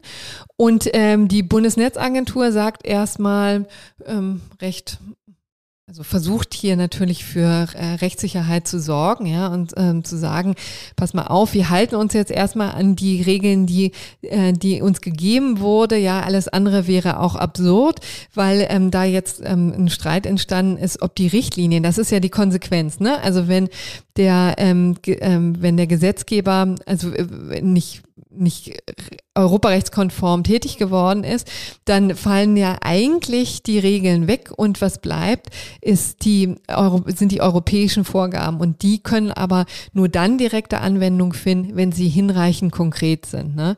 Und da sagen jetzt eigentlich auch ziemlich viele, na, das sind sie nicht, ja, und deswegen würde jetzt die Bundesnetzagentur hier in der Schwebe hängen. Und ähm, das versucht man jetzt so ein bisschen zu ähm, vermeiden in der Übergangsphase, in der die Bundesnetzagentur sagt, ja, also wir sind, wir bleiben dran, wir bleiben an eurer Seite, ihr könnt euch auf uns verlassen und ähm, regeln den Übergang, den geordneten Übergang, bis der Gesetzgeber sich da gefunden hat. Mhm, und das kann ja durchaus irgendwie ein bisschen Zeit in Anspruch nehmen. Ne? Ja, also vor allem in der jetzigen Situation. Genau, auf jeden Fall wegen der Bundestagswahl. So, aber das wollten wir euch hier mal vorstellen, weil es wie gesagt ähm, jetzt auf den ersten ähm, Blick ein bisschen sperrig klingt, aber dann doch in der Konsequenz äh, ein ganz interessantes Urteil ist. Und darum soll es ja hier auch gehen. So, und jetzt äh, war es das aber zu unserer Kategorie, was war, ne? Oder habe ich was vergessen? Nein, das war's. Alles gut. Und, genau, und jetzt kommen wir zu dem, was kommt. Genau, das äh, kommt wieder von mir. Und zwar kommen von mir zwei sehr spannende Urteile des Bundesgerichtshofs, die am Donnerstag anstehen. Das eine ist aus meiner persönlichen Sicht noch spannender als das andere. Und zwar geht es im weitesten Sinne um den deutschen Rechtsmarkt. Es geht nämlich um Smart Law. Äh, der BGH entscheidet am morgigen Donnerstag über den Vertragsgenerator von Smart Law. Das ist also eine Software, mit der sich Verbraucherinnen und Verbraucher, die nicht über Rechtskenntnisse verfügen, selbst Verträge generieren können. Ähm, das ist so eine Frage-Antwort-Technologie, wie so ein kleines Interview und man gibt dann eben seine, seine ähm, Antworten da ein und auf dieser Basis erstellt die Software individualisierte Vertragsdokumente, vor allem im Familien- und Erbrecht, Mietrecht und Arbeitsrecht. Und da muss ich an der Stelle quasi einen kleinen Transparenzhinweis machen, denn Smart äh, Law war gegründet worden als äh, Startup in Berlin, wurde dann aber 2014 von dem Kölner Rechts- und Informationsdienstleister Wolters Klüver aufgekauft, zu dem ich bis vor kurzem auch gehört habe, weil nämlich die äh, Legal Tribune auch zu Wolters Klüver gehört.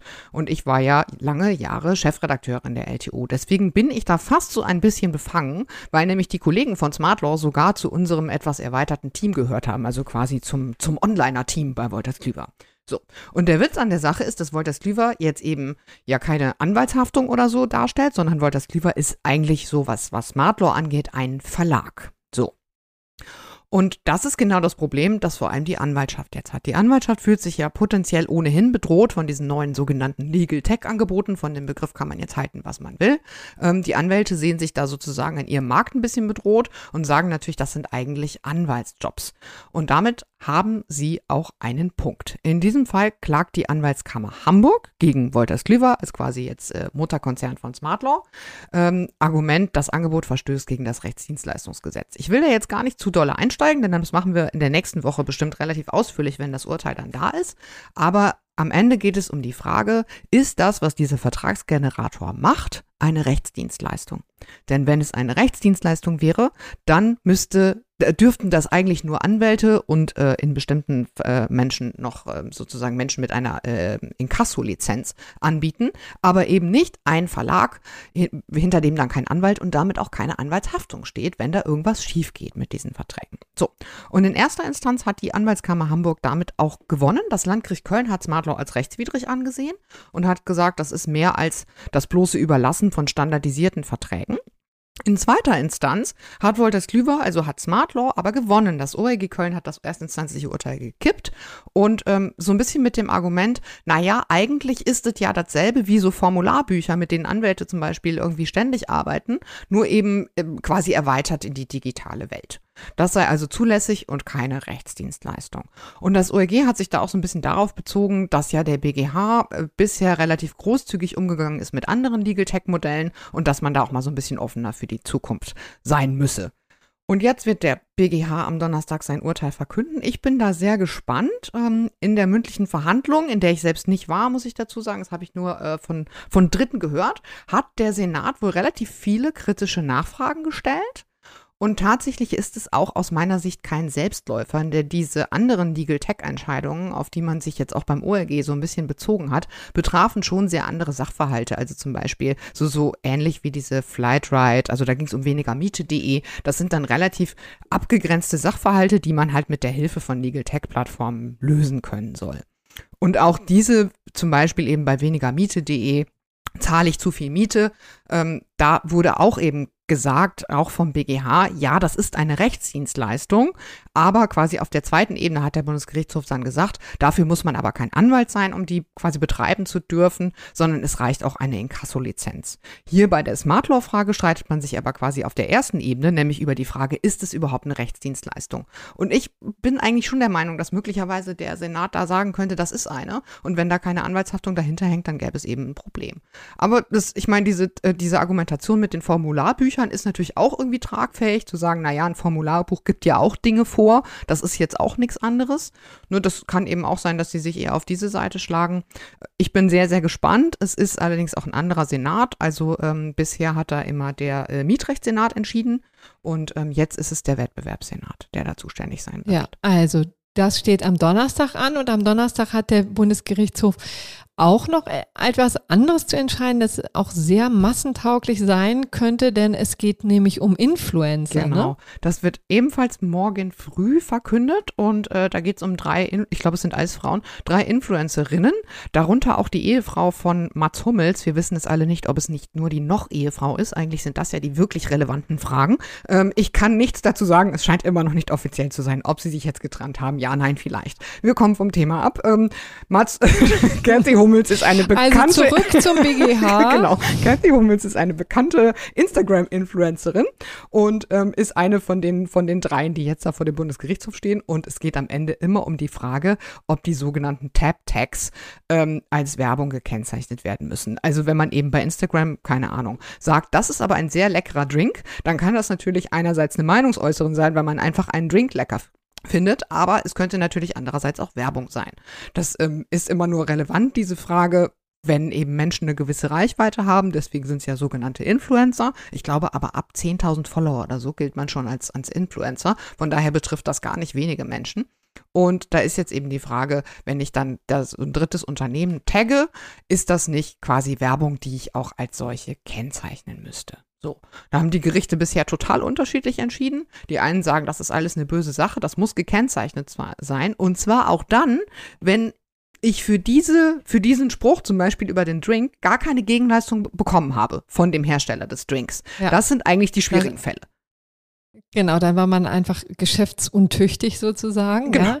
Und das ist dann das eigene Pech, wenn man sich auf so einen Deal einlässt. Aber gekennzeichnet werden muss es trotzdem, also das jedenfalls könnte. Genau, und auf der anderen Seite ja. äh, gibt es halt Gerichte, die sagen, naja, mal ganz ernsthaft, irgendwie bei auf so einem riesigen Instagram-Account, da ist es ja auch irgendwie klar, dass es im Zweifel um Werbung geht und das kann auch jeder Verbraucher erkennen, sozusagen. Und dann kommt es auch nicht darauf an, ob es da irgendwie eine Gegenleistung für gibt oder nicht. Ja, also es geht mal wieder darum, wie doof der Verbraucher eigentlich ist. Genau. Und wie sehr er auch vor sich Genau, eigentlich natürlich super entspannende, äh, super spannende, entspannende, super spannende Entscheidung, aber man muss sagen, es ist nur eher so begrenzt relevant, ähm, nämlich einerseits für die Vergangenheit, also für die Frage, ob diese wirklich äh, große Abmahnwelle an die Influencer, das war so 2018, glaube ich, ähm, ob das jetzt berechtigt war.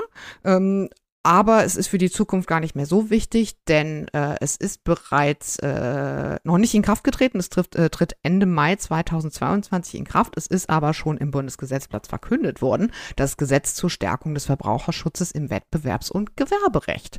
Und dort wird nämlich dann ähm, geregelt, dass wenn ein Influencer ein Produkt eines fremden Unternehmens dafür ähm, empfiehlt, ohne dafür Geld oder irgendeine andere Gegenleistung zu bekommen, dann liegt kein kommerzieller Zweck vor und dann muss er diese Empfehlung auch nicht als kommerziell kennzeichnen. Das heißt, so zumindest eine dieser Hauptfragen, über die der BGH jetzt entscheiden wird, wird sich äh, von Gesetzes wegen ab Mai kommenden Jahres schon erledigen. Mhm. Gut, also das in unserer Rubrik Was kommt. Ich hätte noch einen Nachtrag oder habe ich, breche ich jetzt äh, ungebührlich zu, ab? Überhaupt nee, ne? nicht. Ich bin, ich bin mit den Influencern okay. durch. Sehr mhm. gut.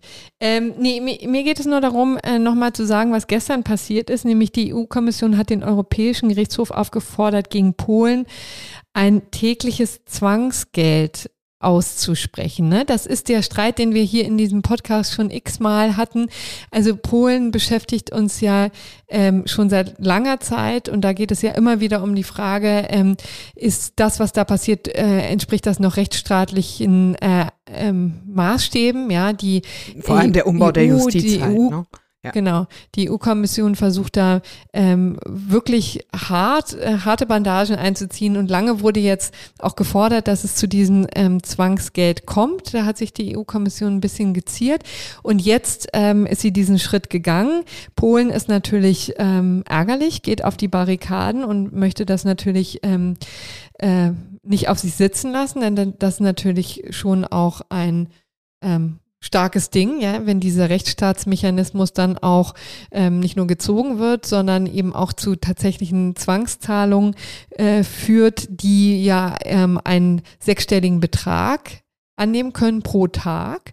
Also das wird etwas sein, womit sich jetzt der Europäische Gerichtshof beschäftigen muss und wo er das festsetzen muss. Also das wird noch ein Weilchen dauern. Ich wollte es jetzt hier nur einmal nachtragen, weil das hier immer ein wichtiges Thema war und uns weiter begleitet. Und wenn da es mal wieder äh, mehr gibt als diesen Zwischenstand, würden wir da auch wieder vertiefter rein ja, ich fürchte auch, dass das Thema uns noch etwas begleiten wird. Also bislang gibt es ja aus Polen nicht mehr als die Ansage, wir werden diese umstrittene äh, Disziplinarkammer da irgendwie abschaffen ähm, an, den, an den polnischen Gerichten. Aber ähm, diese Disziplinarkammer arbeitet eben faktisch noch und jetzt äh, zog sich das über Wochen hin. Das äh, Parlament hat dann schon Druck gemacht auf die Kommission und so weiter. Und jetzt hat die Kommission dann vermutlich auch, nachdem in Polen es dann in der vergangenen Woche hieß, wir entscheiden jetzt immer noch nicht darüber, was wir eigentlich mit dem Vorrang europäischen Rechts vor polnischem Recht machen, ähm, hat jetzt die Kommission dann wahrscheinlich einfach nicht mehr weiter gewusst und äh, sah sich dann doch irgendwie gezwungen, jetzt diese, diese ähm, täglich anfallenden Strafen zu verhängen. Ja. Gut, dann sind wir jetzt aber beim gerechten Urteil. time. Ja, und da haben wir diese Woche ein sehr, sehr schönes, gerechtes Urteil, von dem ich übrigens äh, vor einer halben Stunde vom Landgericht Köln erst erfahren habe, dass Hot News es rechtskräftig geworden ist. Ein jahrelanger Streit ist tatsächlich zu Ende gegangen. Und zwar geht es um äh, eine Anwältin, die es in Juristenkreisen schon zu einer gewissen medialen Berühmtheit gebracht hat, und zwar als die sogenannte unwürdige Referendarin. Also da muss ich jetzt noch mal ein bisschen in die Vergangenheit ähm, schauen, um auch erklären zu können, was denn jetzt eigentlich entschieden wurde. Die Frau hat 2011 2011, als sie Referendarin war, ihren staatsanwaltschaftlichen Ausbilder massiv beleidigt. Also er sei ein provinzieller Staatsanwalt, der nie aus dem Kaff rausgekommen ist, indem er versauert und sein Weltbild entspreche dem des typischen deutschen Staatsbürgers von 1940 mit seinem Leben und seiner Person sei er so zufrieden wie das Loch vom Plumpsklo. Oh Gott, das ja, das Also die so ist da schon, ja. ja. also die ist da schon freundlich ausgedrückt über die Stränge geschlagen und äh, es gab dann deshalb ein Strafverfahren in dessen Verlauf sie dann auch noch die zuständige Oberstaatsanwältin angegangen ist. Das ist allerdings ohne strafrechtliche Konsequenzen geblieben. Da hat sie der aber auch nochmal geschrieben, ich bestaune die Praxis der Staatsanwaltschaft, Rechtsbrüche zu verfolgen, ohne sich selber an das Recht zu halten. Sollte das eine Frage der inneren Einstellung sein, gehören Sie nicht in den Justizdienst. Sollte das intellektuell bedingt sein, besuchen Sie doch einmal eine Grundstudiumsvorlesung. Okay, so macht man sich halt einfach massiv beliebt. So, dann hat die Frau 2012 ihr Examen bestanden und äh, wurde 2013 vom Amtsgericht in Aachen auch verurteilt wegen Beleidigung. Da ist sie zu einer Geldstrafe verurteilt worden. 2014 im August stellt die Frau den Antrag zur Anwaltschaft zugelassen zu werden. Das dauert ähm, bei der zuständigen Anwaltskammer in Köln in der Regel drei Monate, also die Bearbeitung dieses Antrags. Sie wurde allerdings erst beschieden im Mai 2015, also rund neun Monate später. Und dann hat die Anwaltskammer den Antrag abgelehnt. Und so kam die Frau zu ihrem äh, relativ hässlichen Beinamen, nämlich mit dem Argument, sie sei unwürdig zur Anwaltschaft zugelassen zu werden. Wegen eben dieser zitierten Vorgänge äh, bestehe die Gefahr, dass sie ihre Stellung als Rechtsanwältin und Organ der Rechtspflege nicht zur ordnungsgemäßen Berufsausnutzung, Nutz, äh, Berufsausübung pardon, nutzen werde. So. Ähm, wollte die sich nicht gefallen lassen. Man kann sich ja denken, das ist eine relativ kämpferische Person. Ähm, ne, die, die ist wirklich sehr kämpferisch und die ist auch, die, die sieht das auch so ein bisschen als, als großes Spiel an. Also sie hat hast mir du die auch mal, mal am genau, Telefon. ich wollte gerade fragen, hast du die ich mal hab, gesprochen? Ich habe vor längerer Zeit, das ist schon Monate her, mal mit ihr gesprochen. Das heißt, ich habe jetzt hier auch keine O-Töne mehr. Aber sie hat eben auch gesagt, naja, ich bin ja auch nicht Anwältin geworden, weil ich irgendwie ein besonders friedfertiger Typ bin. Und warum sollte ich nicht genauso wie ich für meine Mandanten kämpfe, auch für mich kämpfen? So in eigener Sache. Ne? Also die ist einfach, die sieht das alles sehr, sehr kämpferisch und sehr als, als auch ein bisschen als, als Sport an, glaube ich. Und ist dann zum, zum Anwaltsgerichtshof gegangen. Der hat im Oktober 2015 ihre Klage abgewiesen gegen diesen ablehnenden Bescheid der Anwaltskammer. Ja, die, die, haben eben auch gesagt, naja, Beleidigung dieses Staatsanwalts sei schon sehr gravierend und eben ja auch nicht in so, einem, in so einer Momentaufnahme gefallen, sondern sie hatte das in der E-Mail geschrieben und vor allem, das zog sich auch so ein bisschen durch, durch die gesamte, das gesamte Verfahren. Sie hätte ja eigentlich nie eingesehen, dass sie einen Fehler gemacht hat. Ne, sondern es hieß dann immer, naja, sie bereuen das ja überhaupt nicht, sondern es fehlt ihnen nach wie vor an Einsicht und Reue. So. Hat sie sich immer noch nicht gefallen lassen, sondern geht zum Bundesgerichtshof. Der lehnt im Juni 2016 ihren Antrag auf Zulassung der Berufung ab. Die Frau ist also in allen Instanzen erfolglos und dann geht sie nach Karlsruhe. Und im Oktober 2017 gewinnt sie vom Bundesverfassungsgericht. Die sagen, Verletzung des Grundrechts auf Berufsfreiheit. Es sei zwar richtig, dass ähm, die, die freie Berufswahl eingeschränkt werden darf, allerdings nur zum Schutz besonders wichtiger Gemeinschaftsgüter und das festgestellte Fehlverhalten. Ähm, und gutes Benehmen gehört nicht dazu, offensichtlich. Genau, genau. Also sie sagen halt, natürlich kann das schon irgendwie richtig sein, festgestelltes Fehlverhalten kann sozusagen schon dazu führen, dass, dass man so irgendwie nicht sagen kann, so jemand kann man zur Anwaltschaft äh, zulassen. Vor allem auch diese weiterhin bestehende Uneinsichtigkeit und die eigene Rechtfertigung der Tat. Da sagt auch das Bundesverfassungsgericht, ja, das passt schon, das kann sich schon zulasten eines Bewerbers auswirken. Aber die Karlsruher Richter haben eben auch gesagt, die Anwaltskammer Köln hätte nicht hinreichend einzelfallbezogen abgewogen um, zwischen quasi ihren Grundrechten und den äh, Gemeinwohlbelangen, die dann mit ihrer Zulassung als Anwältin verbunden mhm. gewesen wären. Aber das Und ist das ja Bundesverfassungsgericht nicht, verweist. Genau, ja. das ist nicht unser gerechtes Urteil. Ne? Also die, das Bundesverfassungsgericht äh, hat der zwar Recht gegeben, ne, aber Genau, dann hatte sie ja immer noch keine Anwaltszulassung. Das heißt, sie wurde dann zurückverwiesen an den Anwaltsgerichtshof und der terminierte dann erst Ende August 2018. Zieht also nochmal fast ein Jahr nach dieser ähm, Entscheidung des Anwaltsgerichts, äh, des Bundesverfassungsgerichts, pardon, so. Und dann landet sie wieder vorm Anwaltsgerichtshof, dann ist es August 2018, da einigt man sich dann äh, mit der Anwaltskammer. Die Anwaltskammer Köln sagte dann, jetzt komm, jetzt sind sie aber auch schon so lange sehr brav gewesen und so, wir sehen jetzt auch keine Hinderungsgründe mehr und wir lassen dich jetzt zu. So, fertig. Und dann wird sie im September 2018 zur Anwaltschaft zugelassen. man hätte jetzt denken können, jetzt sei Ruhe im Karton. Ja. Aber mitnichten. Im Oktober 2020, also zwei Jahre später, fordert sie 75.000 Euro und zwar von der Rechtsanwaltskammer Köln. Mit dem Argument, das sei der entgangene Gewinn, den sie normalerweise gemacht hätte, wenn sie nicht äh, drei Jahre und acht Monate insgesamt zu spät zugelassen worden ja. wäre. Und muss man ehrlich gesagt ja auch mal drüber nachdenken. Ne? Das ist ja mal nicht total von der Hand. Naja, also ich, also doch. also, ich finde wirklich, dass es, ähm, also dass man also die, die, diese Zahl, was hatte sie, äh, wollte sie? 75.000 75 für, für fast vier Jahre. Also das ist jetzt kein enorm hoher Gewinn. Da hat äh, tatsächlich das Landgericht auch gesagt, ja, das, das nehmen wir dir auch ab und das hast du hinreichend als entgangen Gewinn irgendwie dargelegt. Sie hat quasi eben einfach gesagt, das habe ich dann verdient in den Jahren, als ich dann endlich mal anfangen konnte und das hätte ich eben sonst vor drei, drei Jahre vorher verdienen können. Ähm, sie hat dann halt drei Amtspflichtverletzungen moniert. Also erstens, dass eben über diesen Zulassungsantrag ähm, viel zu spät entschieden wurde worden wäre. Das hat ja schon mal irgendwie neun Monate statt drei Monate gedauert. Ähm, da hat das Landgericht Köln gesagt, ja, das könnte zwar richtig sein, aber das ist verjährt. Da hättest du dich früher melden müssen, denn dieser, ähm, denn ähm, spätestens im Mai 2015, als der Zulassungsantrag abgelehnt wurde, wusstest du ja, ähm, dass die sich damit rechtswidrig verhalten. So. Und das Wichtigste war aber natürlich, dass sie sagte, der Ablehnungsbescheid der Anwaltskammer damals, der war ja rechtswidrig, weil er eben verfassungswidrig war. So.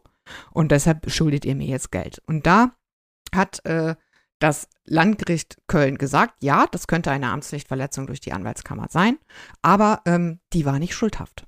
Denn die Anwaltskammer hat ja sozusagen in zwei Instanzen auch Recht bekommen. Die hat ja vom AGH und vom BGH Recht bekommen, die beide gesagt haben, nee Leute, also das passt schon, dass wir die Frau nicht zur Anwaltschaft zulassen. Und auch deshalb finde ich das ganz spannend. Das ist im Amtshaftungsrecht die sogenannte Kollegialgerichtslinie. Die besagt nämlich, dass in der Regel ein Beamter nicht schuldhaft handelt, wenn ein Kollegialgericht, das mit mehreren Richtern besetzt ist, seine Entscheidung als rechtmäßig angesehen hat. Die Idee dahinter ist total nachvollziehbar. Ein aber Beamter im Alltagsstress muss ja nicht mehr wissen als ein Gericht, das sich dann irgendwie mit mehreren Richtern äh, mit einer Entscheidung in Ruhe auseinandersetzen kann. So. Und da hat das Landgericht Köln dann gesagt, okay, kein Verschulden. Und selbst wenn es schuldhaft gewesen wäre, dann wäre auch das Ende 2018 verjährt. Das finde ich, kann man sich durchaus irgendwie fragen, ob das so passt. Ne, denn das, das, äh, damit hat man ihr quasi unterstellt, du hättest Ende 2015, also bevor überhaupt irgendein Gericht darüber entschieden hat, schon wissen müssen, dass hier eine, ähm, dass hier eine Rechtslage, ähm, äh, quasi eine Rechtsverletzung stattgefunden hat und deswegen hättest du nur bis Ende 2018 klagen dürfen. Hm, ja, die Verjährung, äh, Schlaf ist in der Tat ein bisschen schwierig, aber es lässt sich ja hören zu sagen, naja, ähm, also die, klar, also hier gibt es vielleicht ein Problem, aber jedenfalls nicht schuldhaft gehandelt. Und das ist ja quasi das Ergebnis, ist jetzt, dass die Anwaltskammer nicht zahlen muss, ne? Genau, das Ergebnis das ist, dass die Anwaltskammer nicht zahlen muss und das finde ich auch total berechtigt, denn ich meine, am Ende ist ja, ist ja nun die Anwaltskammer, die hat ja keine völlige Amok-Entscheidung getroffen, ne, sondern es ist ja nun wirklich irgendwie echt nachvollziehbar, dass man sagt, na, das muss man sich aber schon mal angucken, ob man so jemanden in der Anwaltschaft haben möchte. Und ich finde es auch sehr nachvollziehbar, diese Rechtsprechung eben, diese Kollegialgerichtslinie zu sagen. Also wenn zwei Gerichte einem Beamten, in Anführungszeichen in diesem Fall eben der Anwaltskammer Recht geben, dann kann es jetzt so falsch nicht gewesen sein. Ansonsten würde der Staat ja ständig für fehlerhafte Entscheidungen Ja. Na, also das, das würde dann wirklich schon sehr weit gehen. Wie Und gesagt, diese er Verjährungskiste finde ich schwierig, aber am Ende ähm, geht es ja auch nicht ausschlaggebend um die Verjährung. Ja. Und zu sagen, das war nur so eine, nur so eine Hilfsargumentation des Genau. Landgerichts Köln. Und wie gesagt, unglaublich aber wahr, die Kiste ist rechtskräftig Ja. geworden. Sie hat keine Berufung eingelegt. Äh, Stand heute Morgen. Das sind die Hot News im gerechten Urteil der Woche. Ja. Schön, herzlichen Dank, dass du uns diesen wirklich glamourösen Fall nochmal näher gebracht hast. Glamourös ist auch sehr hübsch umschrieben, Corinna, finde ich gut. Dann sind wir jetzt also am Ende dieser Sendung angelangt. Ich kann vielleicht nochmal bitten, ähm, doch diesen Podcast auch zu unterstützen, eben nicht nur durch, ähm, durch warme Worte, obwohl wir uns über die auch wirklich sehr freuen können. Äh, Von warmen Worten kann man zwar nicht abbeißen, aber man kann sich trotzdem sehr über sie freuen. Das tun wir im Genau, Übrigen auch genau. sehr. Das, herzlichen Dank, dass du das noch, mein Gestammel da nochmal so wunderbar zusammengefasst hast zum Ende hin. Ähm, also über die freuen wir uns natürlich auch sehr, aber äh, wir würden uns auch natürlich über Abos freuen äh, für den FAZ-Einspruch, für das Magazin oder auch äh, die FAZ als solche. Ne? Wir, äh, studieren ja nicht alle Jura, die uns hören und ähm, da gibt es natürlich auch genügend Angebote bei der FAZ, die uns weiterhelfen würden, ähm, auch mit diesem Podcast hier. Also ähm, das würde uns sehr freuen. Wir freuen uns über Feedback äh, gerne an einspruchpodcast.faz.de oder eben auf der entsprechenden Webseite, auf der FAZ-Netzseite. Ja, und dann bedanken wir uns für die Aufmerksamkeit, ne, Pia? Ich danke für Und freuen uns auf die kommende Woche. Ja, freuen uns. Bis dann. Ach, da ist übrigens Helene Bubrowski hier an meiner Stelle, die ja auch schon viele kennen. Die Kollegin hier auch aus Berlin aus dem Politikressort. Die wird hier mit dir, liebe Pia, zusammen das ähm, Kind schaukeln, sage ich jetzt mal. Das wird spannend. Wir rocken das Ja. schon. Passt schon. Genau. Bis dann. Tschüss. Ciao, ciao.